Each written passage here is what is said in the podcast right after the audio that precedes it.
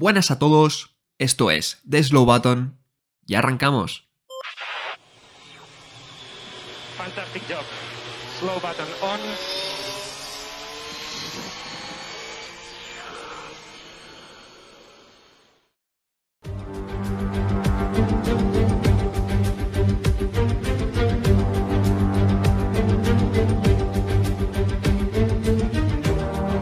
Bueno, pues muy buenas a todos y bienvenidos eh, una vez más al podcast de The Slow Button para, bueno, eh, hablar un poquito del Gran Premio de México. Eh, un gran premio que, sinceramente, pintaba bast- bastante bien, ¿no? Por ambientazo en las gradas, em, una pista con una altitud, ¿no? Que, que cambia las cosas, que a los coches les hace comportarse diferente, con una nueva reglamentación en la que nunca habíamos visto correr en esta pista y que acabó siendo, eh, pues bueno, eh, una carrera un poco aburrida, igual eh, las demás, la más aburrida de la temporada igualmente. Ahora le pregunto a mi compañero John Barco, que está aquí. por desgracia no tenemos con nosotros a Javi, pero sí tenemos a John. Así que, John, te presento primero. Buenos días. Buenas, buenas tardes, días, noches, depende de cuándo escuchen el podcast. ¿no? Eso siempre lo pienso, David, que en realidad decimos siempre buenas tardes porque nosotros solemos grabar por la tarde, Sí, pero generamos un- una especie de, de Claro. jet lag ¿no? ahí con la gente. Pero bueno, en cualquier caso, eh, tú lo decías, ¿no? Gran Premio de México que pintaba bastante bien por, por las cosas que tiene el Gran de México, pero que en realidad se quedó un poquito descafeinado luego lo que es en la, la acción en pista, ¿no? Supongo que también tiene que ver con que al final, bueno, pues los dos mundiales están decididos y pues mucha parte de la emoción se pierde, pero es que lo que pasó sobre el Autódromo Hermano Rodríguez durante muchas vueltas, pues no fue, no fue para tirarse de los pelos tampoco.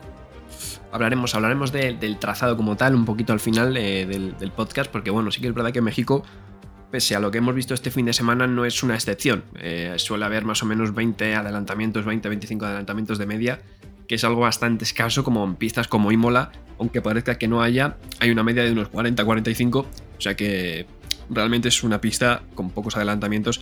Ahora hablaremos de ello, pero al final del podcast, porque antes, eh, bueno, básicamente hay que hablar de, como siempre, empezamos con el, con el sábado eh, para luego repasar un poco los temas más candentes, si se puede decir así, del, del domingo.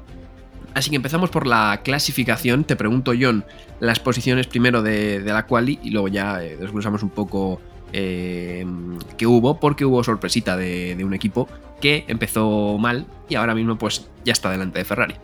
Sí, desde luego que sí, creo que ya todo el mundo sabe perfectamente a quién te refieres, hablamos de las flechas plateadas y de Mercedes, pero primero, ¿no? Comentando esa Q1, los cinco que se iban a quedar fuera desde atrás hacia adelante iban a ser Latifi, Albon, Stroll, Vettel y Schumacher. Eh, Schumacher y Vettel, si no me acuerdo mal, creo que exactamente en el mismo tiempo, o sea, la misma Sí, milésima y todo, totalmente eh, clavado.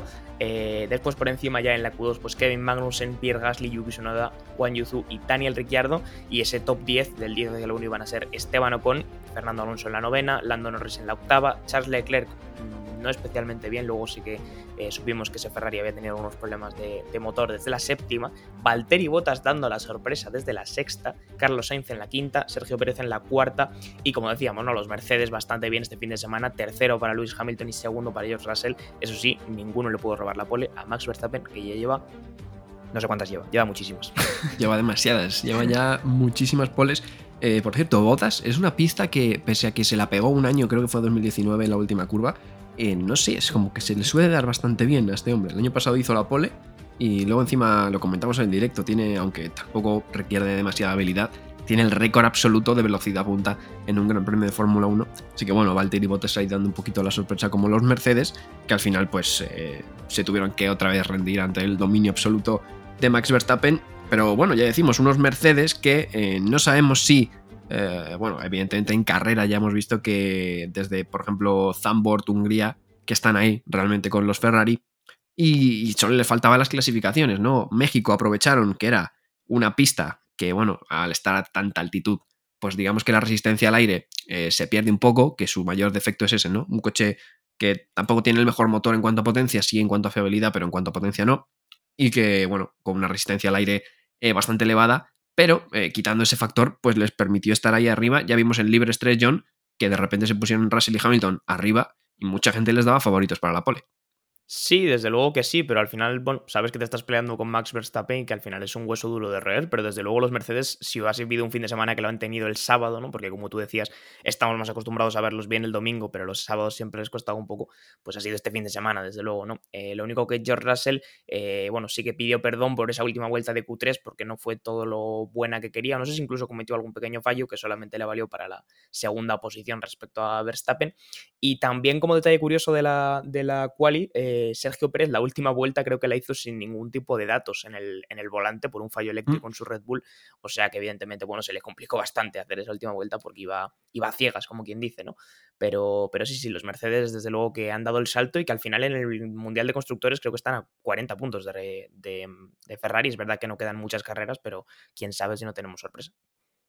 Sí, es que viendo a Ferrari mm, tampoco sería mucha sorpresa que lo sorpasen, aunque sí que es verdad que eh, supimos que, bueno, que digamos que el turbo del Ferrari al parecer es el, motor, eh, ese turbo es el más pequeño de todos los motores que hay. Eh, ya sabemos que aquí en México, pues básicamente hay que tirar mucho de, de, turbo porque evidentemente el aire, bueno, aquí vamos a empezar a hablar de motores atmosféricos y toda la piña, pero bueno, básicamente el aire no entra igual en los motores, no tiene tanto oxígeno, así que hay que tirar de turbo a saco. En Ferrari, ese turbo, pues digamos que es el más pequeño de todos los motores y para no comprometer la, fiabilidad, digamos, pues tuvieron que, digamos, caparlo un poco el motor, así que no iban las mejores prestaciones ese Ferrari, eh, lo supimos a posteriori de la clasificación, porque Carlos Sainz quedó quinto eh, y mm, Leclerc séptimo, sí que es verdad que en un Botas que también lleva motor Ferrari, ahí metido en medio un poco sorpresa, em, pero lo supimos a posteriori, ¿no? Porque además Carlos Sainz dijo en, en, rueda de prensa, ¿no? Que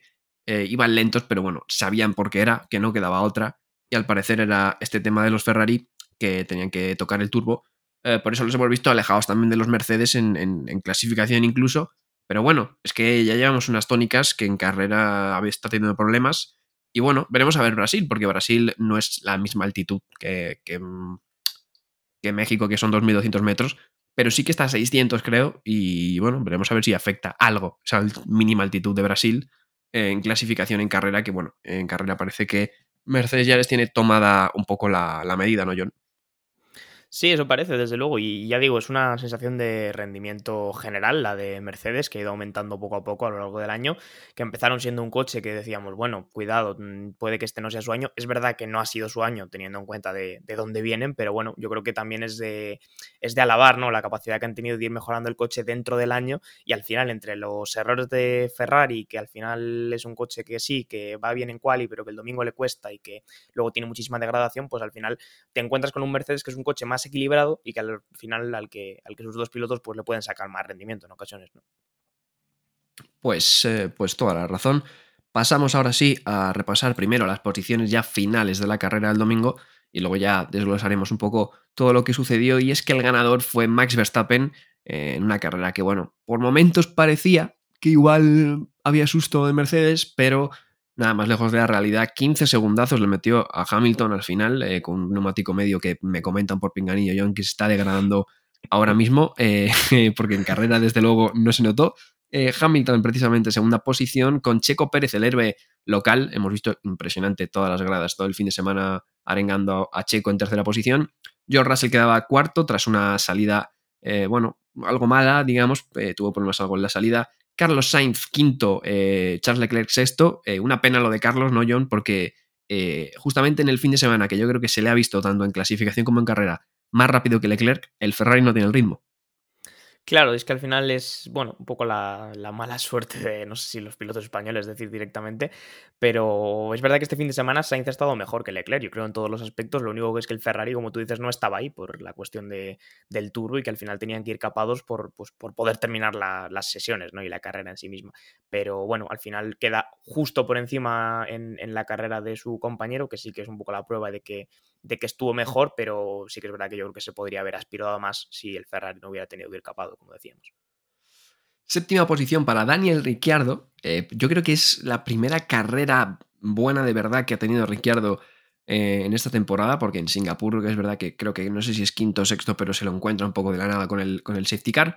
Eh, delante de Esteban con octavo, de Lando Norris, su compañero noveno, o sea que vimos a un Daniel Ricciardo fuerte, un Valtteri Bottas, que bueno, ya como le pasaba también al Alfa Romeo al principio de la temporada, bien en clasificación, se hundió un poco en carrera, pero rascó ese último puntito. Y ya tenemos en la P11 a Gasly, Albon 12, Juan Yu en la 13, Sebastian Vettel y Lance Stroll 14 y 15. No fue el mejor fin de semana de los Aston Martin. Eh, decimos sexta posición para Mick Schumacher, Kevin Magnussen decimos séptima, Nicolás Latifi decimo octava y abandonos Fernando Alonso Díaz de nuevo y eh, Yuki Tsunoda que esta vez pues bueno tuvo un, incidente con Daniel eh, Ricciardo. Em, vamos a comentar ya eh, la carrera porque bueno la salida 800 metros hasta la primera curva es una de estas salidas que casi que te interesa mejor salir segundo o tercero que primero y aún así el tío Verstappen sale primero y sigue primero en la primera curva.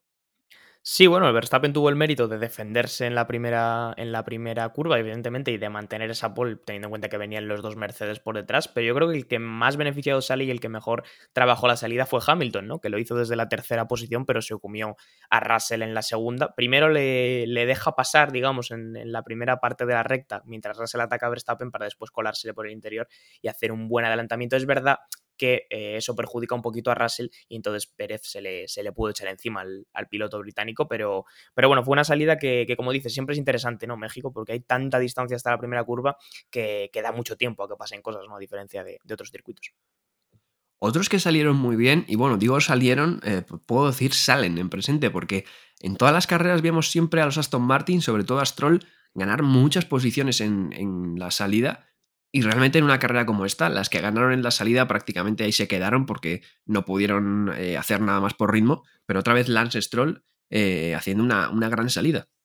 No deja de ser sorprendente, la verdad. Es verdad que estamos viendo que el Aston Martin está ganando rendimiento y de hecho eso se, muestra en la tabla del Mundial de, de, Constructores que están a punto de robarle la sexta a Alfa Romeo, pero lo de la salida no deja de ser sorprendente porque ya hay varias carreras que lo estamos viendo y que es una tendencia recurrente. Creo que fueron cinco posiciones para Stroll y dos para, para Vettel. Es verdad que luego en la carrera, como tú decías, no, no sacaron mucho más, pero oye, no sé, me parece, ya digo, una, una, virtud bastante destacable la de estos Aston Martin desde, desde la salida, lo bien que salen, lo rápido que aceleran y todas las posiciones que pueden ganar desde, desde la partida en parado si hiciera una mundial de, drag race, ¿sabes?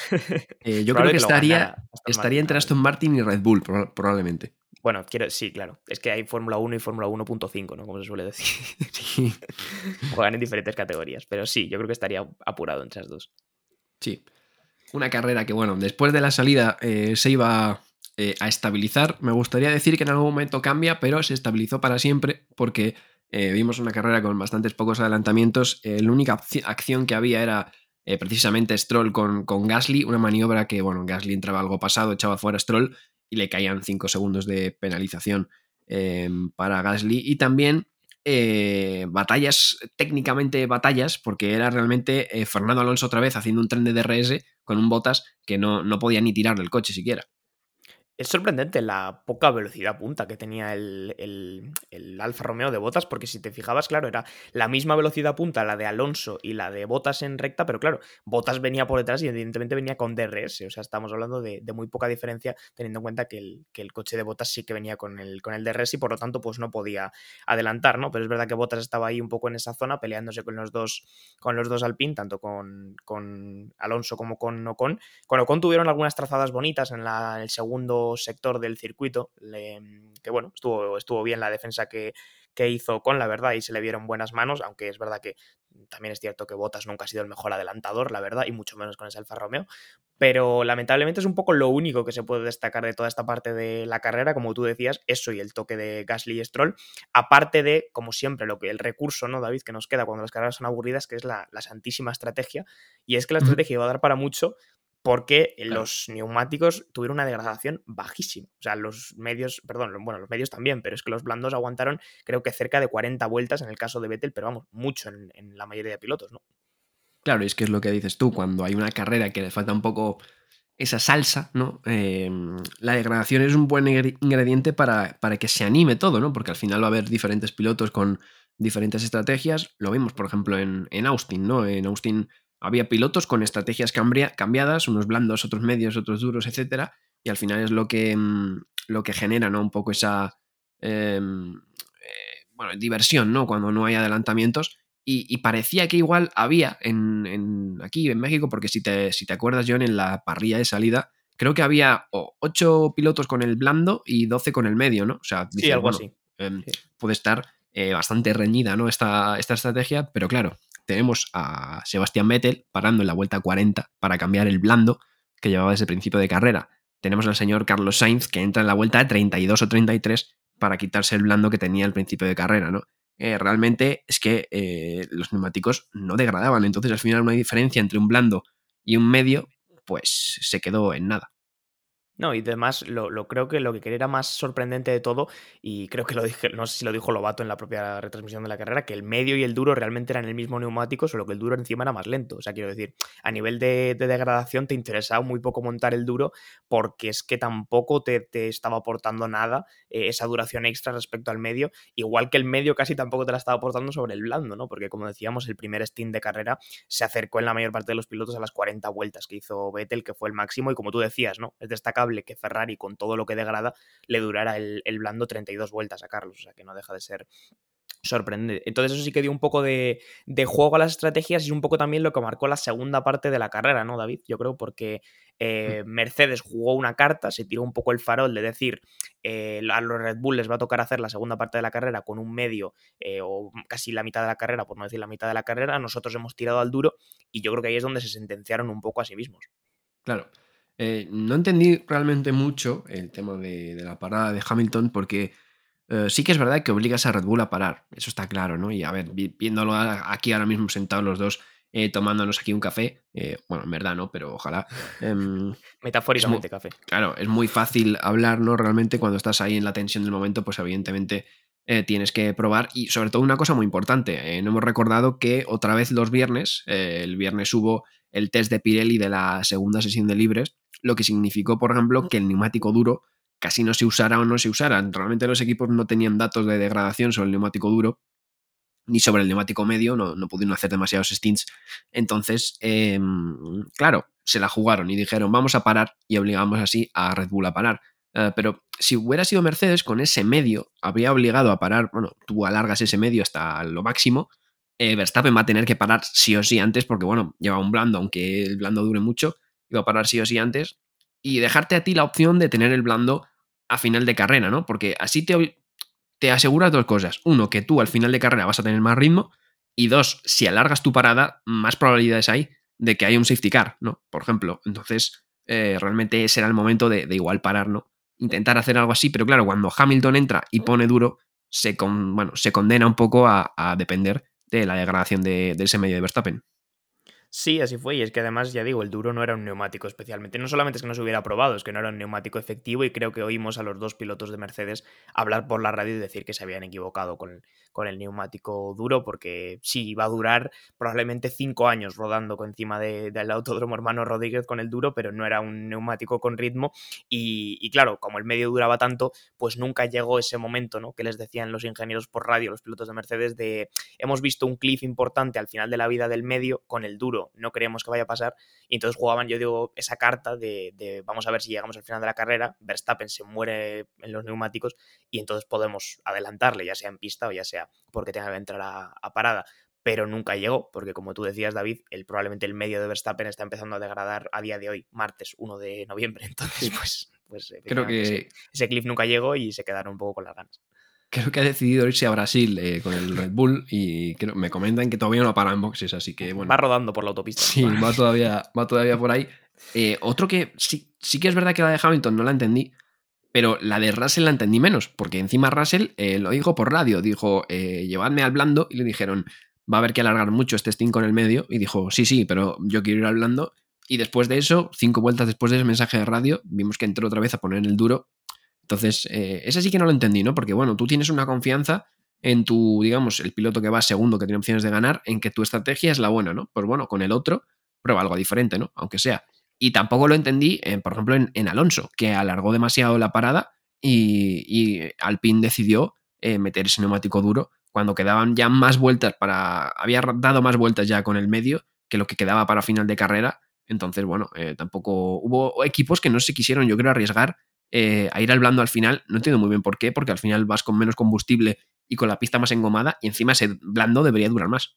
Sí, hubo mucho, mucho amarrategui y mucho equipo que se sentenció por eso, la verdad. O sea que evidentemente con el duro no te la juegas en absoluto, pero como se suele decir, el que no arriesga no gana, ¿no? Y como tú decías, Russell lo pidió y no se lo quisieron dar desde Mercedes y con Alonso también pasó algo parecido, ¿no? Que, que por no pillarse los dedos se quedaron demasiado cortos y al final pues el rendimiento no estaba ahí porque, como digo, el duro ni se había probado ni era un neumático que funcionara bien porque el medio mmm, casi cumplía las funciones de un duro normal y el, y el blando las de, un, las de un medio, ¿no? Pero sí que es verdad que eso fueron, fueron un poquito egoístas de más y se quedaron cortos. Eh, esto también demuestra en realidad lo que comentábamos de Mercedes, que oye, hay más equipos que se equivocan con la estrategia aparte de Ferrari, ¿eh? que normalmente le damos mucha caña, pero sí. bueno, por ejemplo, Mercedes de fin de semana se ha equivocado con la estrategia de neumáticos y no es que haya perdido una carrera, pero no ha ganado una potencial carrera por ello y también hay que decirlo y no pasa nada. Si es que realmente Ferrari este fin de semana mm, lo ha hecho todo relativamente bien. Las paradas en boxes fueron buenas, aunque una de Carlos que se alargó un poco a los 3 segundos, pero bueno, una parada de 3 segundos actualmente tampoco es tan mala porque estamos viendo que la media más o menos es de unos 2,5, entonces bueno, perder ahí unas décimas en una parada tampoco es mala, las paradas han sido buenas y la estrategia fue buena realmente, alargaron eh, el blando para hacerse un gap con el tráfico y, meter un, un, neumático medio que llegara al final, ¿no? Porque ellos hicieron lo mismo, metieron un medio. Eh, realmente la estrategia de Ferrari estuvo bien, ¿no? Lo que pasa que justamente en este Gran Premio que no tenía en ritmo, eh, la estrategia funcionó. Eh, no sé si igual Ferrari, porque veníamos de unos años, 2020 y 2021, en los que no tenían coche, pero no veíamos locuras a, la esta de. a la hora de, hacer estrategias. No sé si es que igual se aturullan cuando van primeros eh, o tienen demasiada presión por ganar. No sé qué opinas, porque otra vez carrera intrascendente a nivel que van quinto y sexto y aquí no la lían, porque cuando vas primero, eh, sí. Sí, como que les puede un poco la presión de, tener la victoria cerca, ¿no? Eh, es verdad que es algo que yo no me había fijado, pero si te pones a analizarlo, pues sí que salen las cuentas y, por ejemplo, Red Bull yo creo que es un equipo que no sé si están acostumbrados o no, Ferrari creo que debería estarlo, teniendo en cuenta la historia que tiene como equipo, pero es un equipo que se mantiene mucho más frío cuando tiene esas situaciones, no sé si el equipo, no sé si los pilotos, no sé si un poco todo, pero sí es verdad que Ferrari se aturulla un poco cuando tiene la posibilidad de victoria y cuando no la tiene, como este fin de semana, que al final pues ha hecho un quinto y un séptimo, que teniendo en cuenta que eres Ferrari no son resultados para tirar cohetes, pues la estrategia sí que funcionó bien. Las paradas funcionaron bien, lo único, bueno, la parada de Carlos de tres segundos, pero vamos que tampoco es nada trascendente. Y en general todo fue bien, más allá de que pues evidentemente no, no estaba el ritmo porque el turbo estaba, estaba capado, ¿no? Y que no iba a ser tu, tu, carrera, teniendo en cuenta además que los Mercedes venían muy fuertes. Pero sí que es verdad que, que se aturullaron un poquito y que se aturullan un poquito, mejor dicho, cuando tienen las opciones de victoria y es un poco la, la tónica general de este año que les ha quitado tantos puntos más allá de fallos de fiabilidad y mecánicos, etcétera, etcétera. Lo que se aturulla también, ¿sabes qué, John? Se aturulla bastante este qué año. bien hilas, ¿eh? Que estás hilando de locos ahora mismo. se aturulla mucho el, el, motor Renault, pero, pero sobre todo el motor de Renault, el coche que lleva vinilado, el número 14, tanto enfrente como la tapa motor, porque otra vez, otro abandono más de Alonso, por, sí. por fiabilidad. O sea, es que, sí. ¿pero esto qué es? Y es prácticamente el tercero consecutivo, además, después de, de lo que venimos viendo. Eh, bueno, pues, pues, ¿qué le vamos a hacer? ¿no? Al final, es, la Fórmula 1 es así, supongo, hasta cierto punto. Eh, está surgiendo mucho debate ¿no? sobre hasta qué punto la fiabilidad de Alpine está acabando con la temporada de, de Alonso y dentro de poco tendremos un vídeo en Instagram, me hago aquí un pequeño auto spam en el que vamos a echar cuentas, vamos a sacar la calculadora y vamos a ver cuántos puntos realmente ha perdido Alonso por cuestiones de, de fiabilidad de Alpine respecto, por ejemplo, a su compañero Esteban Ocon, pero ya te digo que son más, desde luego. Sí, sí. Eh, en cualquier caso, pues otra buena carrera de Alonso en la que estaba rodando séptimo, si no me acuerdo mal, cuando en la vuelta 65, pues eh, bueno, el turbo conoció el cielo mexicano eh, voló libre por encima de la arbolada, como se solía decir, y, y, se acabó, se acabó la carrera de Alonso, eh, lamentablemente. Además, yo creo que hemos visto al Alonso más frustrado toda la temporada, porque cuando se bajó mm. del coche, eh, los improperios que soltó yo creo que se escucharon eh, casi en la retransmisión, y aparte de ese, de ese puñetazo al aire, esa imagen que yo creo que todo el mundo habrá visto, pero un Alonso bastante frustrado, la verdad, con, con, esta situación. Y es normal, ¿no? Porque, bueno, si tienes malas carreras y el coche no te funciona, pues aún, pero si estás rodando bien en buenas posiciones y, y se te quedas sin coche, pues siempre, siempre duele más. Y, y luego, además, eh, aquí en Deslobaton, mm, yo personalmente, y creo que ninguno de los tres, eh, Javi también está presente aquí, aunque sea de manera etérea, eh, no somos eh, realmente fans de las teorías conspiranoicas, ¿no? Porque el año pasado pudimos conspirar muchísimo con Verstappen y con Hamilton y no lo hicimos. Y realmente no somos muy fans de las teorías conspiranoicas, pero entiendo que la gente que sea fan de las teorías conspiranoicas empiece a, olerse cosas raras con el tema de Alonso. Yo personalmente no lo creo, eh, que estén saboteando evidentemente a Alonso. Eh, ya hay debate, bueno, en redes no, no sé si tampoco esto se puede llamar debate, porque bueno, las redes son las que son, pero, mm, pero bueno, al final, eh, justo mm, otra vez malísima suerte de Alonso, ¿no? Porque ya lo que decía John y lo que veréis seguramente en este vídeo, no son solo los cinco abandonos de, Alonso por fiabilidad frente a los dos de, mm, de Ocon, sino es también la cantidad de problemas que no le han hecho retirarse, pero que han, reducido la cantidad de, puntos eh, que ha tenido en temporada. Me acuerdo de ese problema que tuvo en, Canadá. Em, por ejemplo. es que perdió potencia y al final tuvo esa penalización con botas. Eh, me acuerdo del problema de Austria, de que no le encendió el coche en la parrilla de la sprint.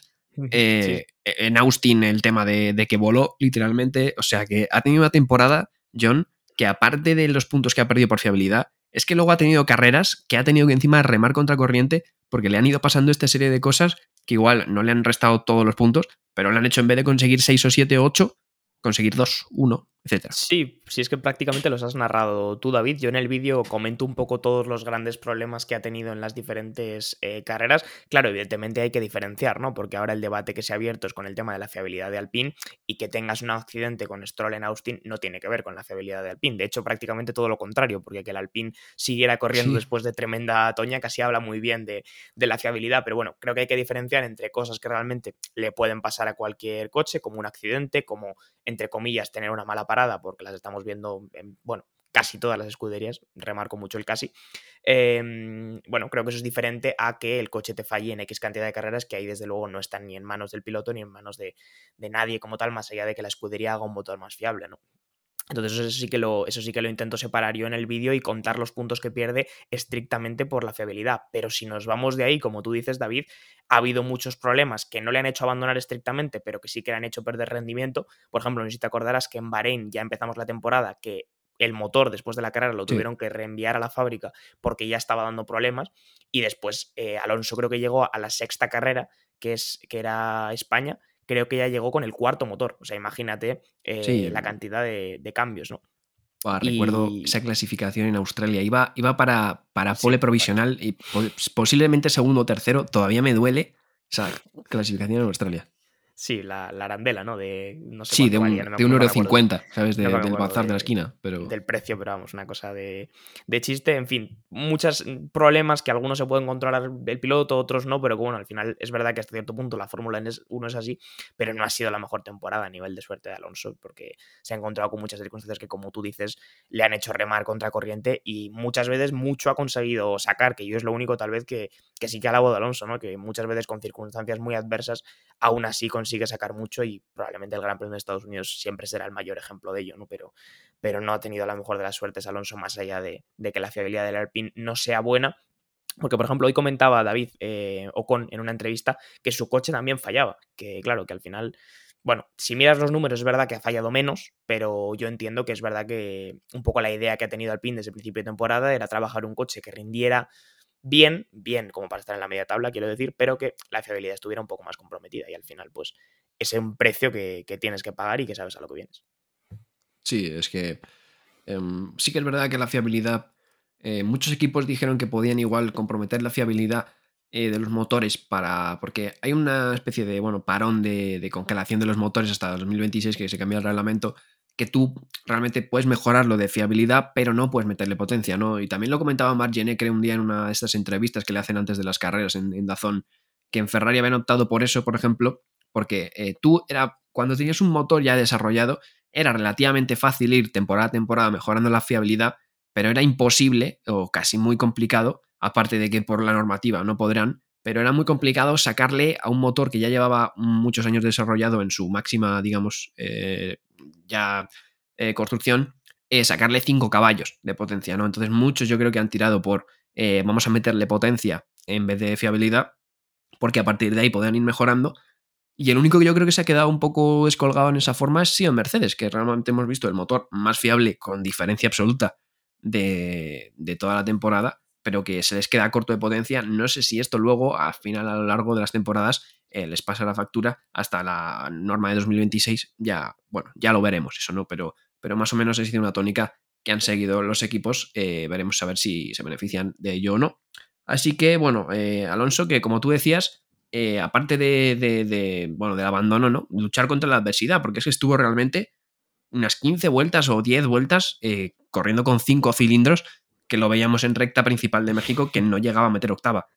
Sí, la, octava que no, no, llegaba, ¿no? Es como cuando ves un coche de segunda mano o ya un coche con ciertos años y dices, a este coche le sobra la quinta, ¿no? Pues al coche de, Alonso le sobraba la octava porque no tenía fuerza para rellenarla. Y es que al final estaba corriendo con el V5, ¿no? Mítico motor de Audi de, rally, pues él lo estaba llevando en su, en su Alpine y bueno, pues evidentemente estaba en una situación de, desventaja respecto a los rivales, no creo que haga falta ni, ni que decirlo, ¿no? Pero bueno, después ya, primero fueron cinco cilindros y luego fueron cero cilindros, que ya es bastante complicado correr una carrera con eso.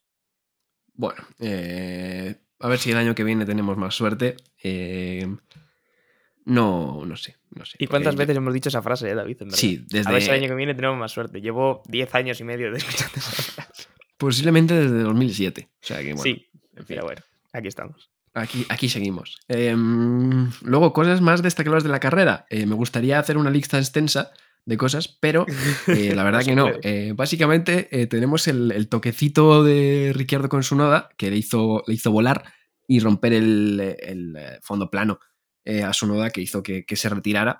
Y a un Ricciardo que le metieron una penalización de 10 segundos y, bueno, y me, recordó mucho al, tema de, de, ¿Te acuerdas esa penalización que tuvo por un estorbar? Creo que fue precisamente a Ocon, a su compañero de equipo, que luego le metieron 5 segundos en Sochi y dijo la frase esta de ok, eh, I will drive faster. Me, me recordó mucho porque le metieron 10 segundos de penalización, el tío se puso a tirar, quedó séptimo y al final salvó esos 10 segundos para quedarse por encima de, de Esteban Ocon precisamente en la clasificación y, eh, bueno, lograr esa séptima posición.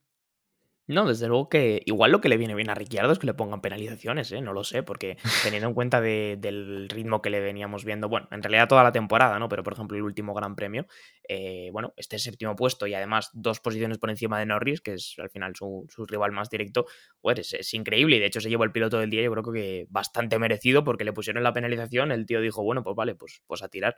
Adelantó a Ocon, es verdad que Alonso se le quitó de delante y se colocó básicamente como, bueno, como el mejor del resto, ¿no? Porque en la Fórmula 1 eh, de hoy en día, a no ser que pase algo raro, es, complicado quedar mejor que séptimo si no vas montado en un Mercedes, en un Red Bull o, en un Ferrari, ¿no? Pero, no sé, muy buena carrera de Ricciardo, la verdad, a mí me, sorprendió bastante cómo, cómo, le vimos rodar y que además que, bueno, sobre, no solo cómo le vimos rodar, sino que, le vimos, pues como yo creo, el ritmo real que tiene Ricciardo, ¿no? El, el, resto de la temporada yo creo que es más que no está cómodo con el coche y esto es un poco más el Ricciardo de verdad. Hay un, he visto por ahí algún debate, ¿no? Porque claro, mucha gente decía, vale, ha hecho un carrerón, pero ¿es, merecido darle el piloto del día cuando se ha cargado la carrera de otro piloto? Mm, muy buen debate, en verdad. ¿eh? Eh, claro. Y además es, muy curioso, además, otro debate que, yo también vi, por ejemplo, la comparativa ¿no? entre los dos toques, que son dos toques que dejan fuera un piloto de la carrera, pero por ejemplo, para eh, Ricciardo fueron 10 segundos aquí en México, para Russell, por quitarle mm. la carrera básicamente a Carlos Sainz, que además estaba en pole, solamente 5. Hablaremos de eso en algún momento de, de nuestras vidas, pero claro, eh, al final el piloto del día tenemos que tener en cuenta que es un, premio que da la gente, o sea, da el público votando y evidentemente la gente pues no tiene tan en cuenta las cosas y tiene más en cuenta un poquito la, épica, ¿no? La gente muchas veces pues te valora más una remontada igual desde la décima posición hasta la cuarta que hacer una carrera perfecta en la, en la primera posición, ¿no? Porque, porque tiene un poquito más de, de relato, ¿no?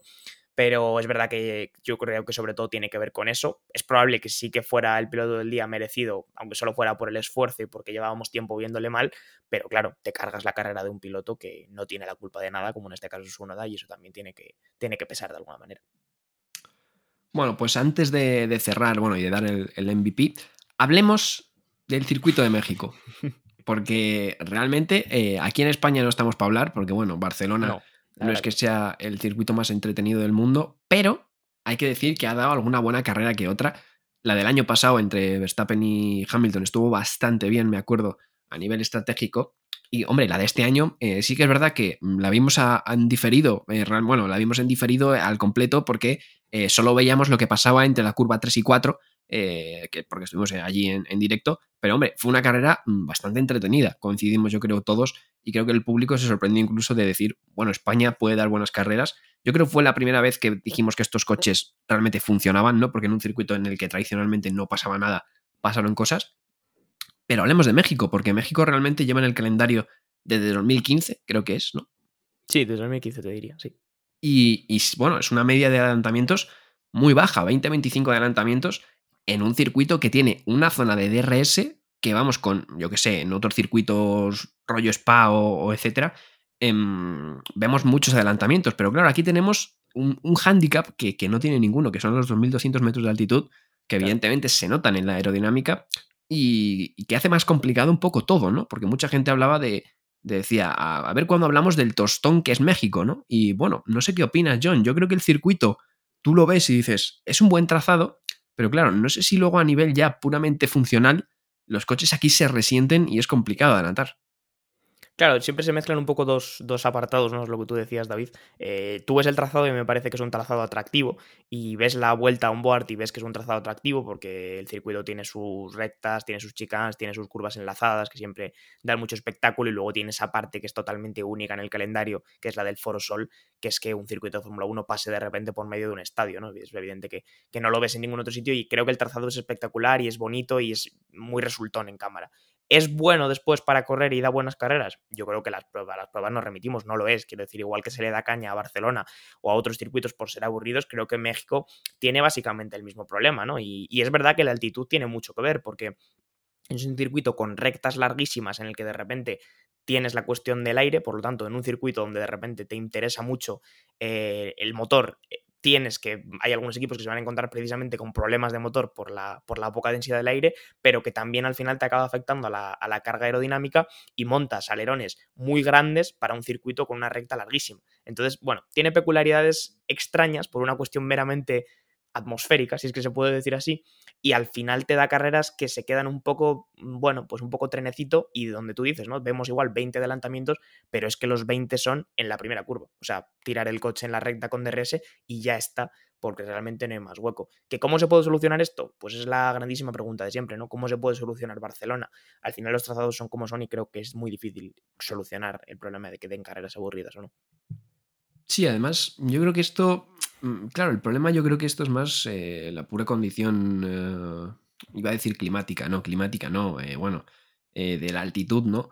Um, porque claro, mm, en algunos circuitos puedes decir, bueno, esta curva de aquí la remodelamos, por ejemplo, en, en, Australia, lo que se ha hecho este año, que tampoco ha dado demasiados adelantamientos, porque al final, quiero decir, la Fórmula 1, algunos también pedimos, bueno, pedimos más adelantamientos y más acción, pero yo creo que aquí en Deslubaton, por ejemplo, somos conscientes de lo que es la Fórmula 1. Quiero decir, algunos se piensan que la Fórmula 1 debería ser como MotoGP, eh, bueno, más que como MotoGP, que últimamente tampoco están a nivel de adelantamientos muy allá, como Moto 3 o Moto 2, o incluso la Fórmula 3 o la Fórmula 2. A ver, la Fórmula 1 siempre ha sido lo que ha sido. Quiero decir, eh, equipos dominantes que ganaban campeonatos de manera relativamente fácil, eh, en épocas de transición de varios equipos, con varias temporadas chulas, pero realmente eh, pocos adelantamientos. Quiero decir, eh, evidentemente esta última época ha sido mala eh, con las configuraciones aerodinámicas, pero realmente nunca ha habido adelantamientos fáciles en muchos circuitos, como puede ser Australia, como puede ser Imola, como por ejemplo México, ¿no? Pues va a ser otro circuito del calendario en el que no vamos a ver demasiados adelantamientos y va a haber carreras, carreras más tirando aburridas, pero yo creo que tiene otro problema y es el de la degradación, ¿no? Porque, por ejemplo, en Barcelona este año eh, vimos una carrera a tres paradas, ¿no? Entonces, por lo menos dices, no hay adelantamientos, pero hay acción en los pits, ¿no? Pero es que claro. encima, si no tienes eh, degradación, le pasa un poco como a Sochi, ¿no? Sochi le pasaba lo mismo, no tenía degradación. Entonces, eh, igual, idea, amigos de México, de hermanos Rodríguez, eh, lijar el asfalto un poquito. Lija 80, eh, ¿sabéis sí. cuál es la lija 80? Pues fuerte ahí con el asfalto. Y, y pegar ahí, a lija 80. Y pues ahí, yo qué sé, igual para los neumáticos vemos más acción. No, es verdad, es verdad. Y es lo que comentabas. El, el caso de Sochi también era muy parecido. Eh, que tenía ese problema de que si al final el circuito de por sí no te está dando carreras entretenidas y además tienes una estrategia que se queda muy muerta porque es que no hay degradación y un tío te puede hacer la carrera con un blando y un medio sin más, o sea, totalmente simple, pues, pues a ver qué le rascas, porque es que ni va a haber mm, emoción por la estrategia, por a ver si pueden tirar un undercut, si pueden intentar algo extraño y por ahí sacar el rendimiento, y además el circuito tampoco te lo va a dar de por sí con pura acción en pista. Por lo tanto, pues se te queda una carrera que no, que no sale por ningún sitio y en la que evidentemente pues ahí, bueno, en este gran premio lo vimos, hubo muchas vueltas en las que realmente no estaba pasando nada. Que también te digo, le tenemos mucho miedo a que no pase nada todo el rato, mm. o sea, quiero decir, estamos llegando a una constante de que en cuanto en 10 vueltas no pasa nada, hay gente que ya deja de ver la carrera y yo digo, a ti no te gusta la Fórmula 1 de verdad. Y lo digo abiertamente, porque quiero decir, no tienen que estar pasando cosas todo el rato. O sea, hay partidos de fútbol en los que no pasa nada durante 50, 60, 70 minutos y nadie parece tener ningún problema con eso. Pero en las carreras de, Fórmula 1 les exigimos que tengan que estar pasando cosas todo el rato. Y es inviable, no puede ser. O sea, quiero decir, estaríamos haciendo un derby de demolición y no carreras de Fórmula 1. Entonces, ¿no? Entonces yo creo que también hay que bajar un poco las exigencias y ser un poco más conscientes de cómo es la categoría, de cómo ha sido siempre. Porque también yo creo, David, no sé qué opinas tú, pero creo que la gente tiene la imagen de que igual en 2005 todas las carreras eran espectaculares y todo eran adelantamientos todo el rato, cuando no era el caso. O sea, que no. hemos empeorado tanto, es verdad. Los coches son más grandes, los coches son más pesados, lo que tú quieras, pero no hemos empeorado tanto. La Fórmula 1 nunca ha sido un festival de todo el rato, cosas y de emoción y no ves nada porque todo el rato hay adelantamientos, quiero decir. No, recuerdo, por ejemplo, bueno, de hecho, en 2005-2006 posiblemente sea una de las mejores épocas para comparar, porque con los neumáticos rayados tampoco los pilotos podían eh, hacer mucha cosa, ¿no? Realmente había muchos problemas de adelantamientos porque eh, esos aires, esos eh, monoplazas, eh, claro, tenían problemas con, los neumáticos porque, bueno, hubo cambios de reglamentación por el tema de la seguridad, empezaban ya a generar aire sucio y demás, y tuvieron que poner estos neumáticos para, para que los coches, digamos, fueran menos peligrosos, digamos, más estables. y no generaban demasiada, demasiada acción. Hay que recordar, por ejemplo, en la defensa de Alonso a, Schumacher en, en, Imola, ¿no? pues hombre, se juntó eso, ¿no? difícil de adelantar con un circuito que es como Imola en el que cuesta adelantar, pues em, evidentemente no va a haber adelantamientos. Eh, podemos debatir, evidentemente, que se ha empeorado porque los coches son más grandes o que se han empeorado circuitos como Mónaco, ¿no? En el que sí que se nota más, pero evidentemente es lo que dices, lo que dices tú y, lo que decía yo también. La Fórmula 1 tiene de todo, ¿no? Hay carreras que son eh, súper impresionantes y hay carreras que son más estratégicas y hay carreras que son más, más aburridas, ¿no? Entonces, bueno, hay un poco de todo eh, yo también creo que Pirelli se equivocó, porque creo que llevaron la gama dura. Sí, o sea, es otro factor que también igual eh, otra vez no pasa, porque llevaron la gama dura de Pirelli y, ahí se notó, ¿no? porque los equipos pues al final vieron que, que no degradaba nada. Eh, pero bueno, básicamente, esto, es, esto da para debate, lo de los adelantamientos y demás. Sí, sí. Así que igual podríamos hacer un, episodio aparte para ello, porque ya, bueno, en este evidentemente no nos vamos a poner a hablar de, de este tema. Tengo una última hora, David. Te la puedo contar. Estoy aquí revisando Twitter mientras hablas, no porque no me interese lo que cuentas, sino porque intento estar informado siempre. Periodismo. Em, periodismo, ¿no? Y estoy viendo que, claro, eh, como alguna gente sabrá, eh, ha habido elecciones en Brasil, puede que haya cierta parte de la población que no esté especialmente contenta con el resultado de las votaciones, y concretamente los camioneros y los transportistas están haciendo cortes en muchas... Están haciendo cortes en muchas carreteras porque no están contentos con el resultado y eh, podéis adivinar qué camiones de vistosos colores y cajas grandes se han quedado paralizados en esos cortes, ¿verdad? Efectivamente, los de la Fórmula 1. El gobernador de Sao Paulo ha dicho que está dispuesto a hacer cualquier cosa para que lleguen a tiempo. Eh, no sé qué tipo de será cualquier cosa, no sé si van a poner helicópteros de combate a levantar a los camiones y a llevarlos en volandas, pero bueno, en cualquier caso, ahora mismo los camiones parece que están, están parados. Esa es la última hora. Eh, hay, hay dos semanas, ¿no? ¿O, no, o hay una solo? Hay dos semanas, por suerte. Vale, menos mal. Dos semanas, por suerte. Esta es una de las cosas que, que hablamos eh, cuando decimos el calendario, de que haya tantas eh, citas dobles, para el espectador es cojonudo porque decimos, bueno, hay Fórmula 1 y la semana siguiente, oh, hay Fórmula 1, ¿no? A nosotros que no tenemos vida social nos viene genial, pero quiero decir, eh, el problema es este, imagínate que te pilla en un, en un double header esto. Eh, claro, estamos pues, a... Se ajusta mucho la cosa, desde luego. Claro, estamos a martes, los equipos normalmente llegan ya miércoles, jueves a preparar todo, estamos a martes y los caminos no han llegado al circuito, ¿no? Entonces, ¿qué pasa? ¿No? Problemas. Pues bueno, esta es una de, los, de las cosas que que pueden suceder y que no nos extrañemos si alguna vez eh, vemos algún gran premio algo apretado por un tema de estos de logística. Eh, muchas gracias, John, por la última hora. Siempre a tope, periodismo puro eh, aquí en Deslobatón. Y ahora vamos a, para finalizar ya con el, con el MVP de la carrera. va a ser más fácil porque somos dos, entonces uno, uno por lo menos no se tiene que comer la cabeza para, para inventarse por ahí un piloto diferente del que dicen los demás. Así que te cedo la palabra. Pues mira, se lo voy a dar a. mm, Aparte de lo obvio que es dárselo a Max Verstappen por, por hacer carreras, bueno, muy sólidas y tal, pero tampoco se lo tuvo que currar mucho este fin de semana, hay que decirlo, teniendo en cuenta que Mercedes se suicidó con la estrategia. Se lo voy a dar a Lewis Hamilton, que fuera de que, como digo, Mercedes se suicidara con la estrategia, yo creo que hace una buena carrera, se sube al podio, segunda posición, y bueno, que además estuvo muy listo en la, en la salida para robarle también la posición a su compañero. Más allá tampoco tuvo más, pero porque la carrera no tuvo más, quiero decir, es, es difícil rascar algo, pero bueno, creo que es merecida para Hamilton, que, que aunque esta temporada creo que mm, ya se le quedan sin opciones para llevarse una victoria, a no ser que pase algo muy raro, por lo menos lo está, lo está peleando y, está en la segunda posición. Pues mira, mm, no me lo esperaba. Muy bien, eh, me gusta, me gusta. Em, yo eh, se lo. estaba entre dos, la verdad, pero creo que se lo voy a dar a mi compañero Maximiliano Verstappen, por, más que por la carrera, por la clasificación, porque eh, veíamos que todo el rato en Q1, Q2 estaba ahí, que parecía que los Mercedes iban más rápido, y de repente en la última vuelta de la Q3 se casca tres décimas. Yo no sé de este tío, de dónde saca las fuerzas, eh, pero bueno, las saca siempre, o sea, es impresionante. Eh, me parece increíble. También carrerón de Ricciardo, pero es que, a ver, entre tú y yo, John, o sea, se cargó a Yuki. O sea, yo quiero ir a su restaurante de sushi, no le puedes, no le puedes hacer esto al pequeño Yuki. sin- sin Protéjanlo a irte toda impune. costa. O sea, protéjanlo a toda Claro. costa. No puedes hacer esto sin irte impune, entonces en Deslobatón eh, no le voy a dar el, el MVP a Ricciardo, pero bueno, más allá de la coña, hizo una gran carrera, pero es que Verstappen eh, no me deja de sorprender, de verdad. O sea, cada fin de semana que parece que ya lo tiene todo hecho, mm, coge el tío y te saca tres décimas de la nada en una vuelta donde parecía que no, no iba a haber esa diferencia. Y que, por cierto, Verstappen ha superado el récord de máximas victorias en una temporada, 14, superando a Michael Schumacher y a Sebastian Vettel, y también de máximos puntos, ¿no? Si no me equivoco, John, en una temporada. Sí, sí, también, también. Lo tenía hasta ahora Hamilton, no sé, no recuerdo exactamente en qué temporada, pero también lo ha superado y está a puntito de superar el de porcentaje de victorias dentro de una temporada también. Madre mía, madre mía.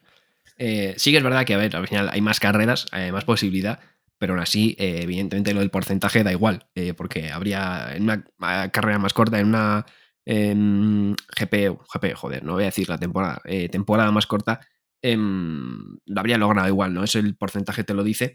Así que bueno, vamos a ir cerrando ya con nuestro colega Verstappen rompiendo récords. Eh, 46 minutos, siempre decimos eh, que estamos solo dos, eh, vale bien porque nos va a quedar eh, más corto el episodio y al final como papagayos. Es que somos unas chapas increíbles, pero bueno, también es verdad que es que hemos debatido un poco del trazado, hemos debatido de adelantamiento, o sea, hemos tocado temas un poco externos al Gran Premio, que en sí mismo no tenía mucho, la verdad. Pues muy bien, pues muy bien, la verdad. Eh, echamos de menos a, a Javi que ya lleva eh, dos ausencias eh, seguidas. Sí que estuvo en el directo del, del viernes. em, hacemos directos de vez en cuando, tampoco sabemos cuándo los hacemos, pero el otro día innovamos eh, y lo hicimos en medio de una sesión de libres, aprovechando que había test de, de Pirelli que tampoco interesaban mucho a la gente. Así que bueno, esperemos tenerle aquí, eh, John, a Javi en el siguiente episodio, pero eh, Sí, ahora mismo vuelta, pues te, voy a Pero- despedir a ti.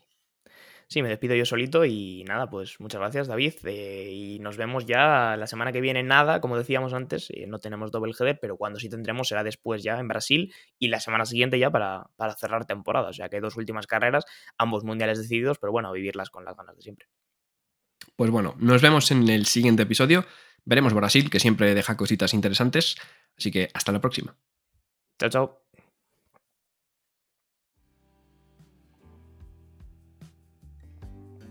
Muchas gracias por escuchar este podcast de The Slow Button. Puedes seguirnos en Spotify para no perderte ningún episodio y también en nuestras redes sociales para enterarte de todas las novedades. Hasta la próxima.